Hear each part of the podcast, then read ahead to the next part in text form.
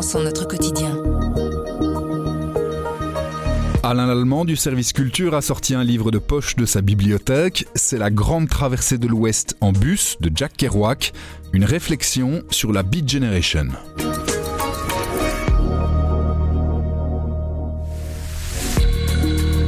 Écoutez, c'est une vieille chose, hein, ça a presque 60 ans, la Beat Generation, et cette fois-ci, bah, c'est pas la première fois que je vais vous, vous vanter un folio qui sort dans la collection 2 euros. C'est un truc tout simple, même si le titre est à rallonge.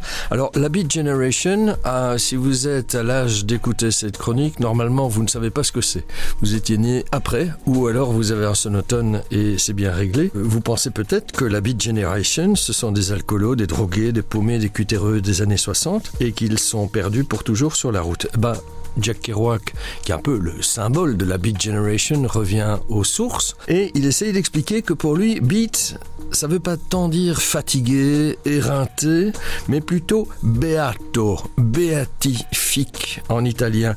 Être dans un état de béatitude comme Saint François. Essayer d'aimer toute vie, essayer d'être absolument sincère avec tout le monde, pratiquer l'endurance, la bonté, cultiver la, la joie du cœur, dit-il, ce qui est assez rare à notre époque.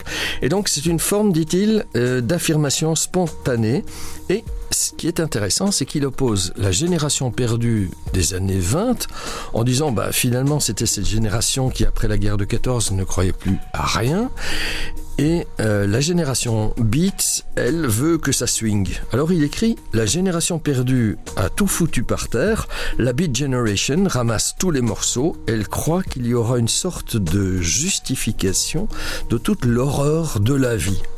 Bon ben moi je relis ça 60 ans après la Beat Generation et je me dis et si l'heure était venue finalement de réinventer cette Beat Generation? Voilà.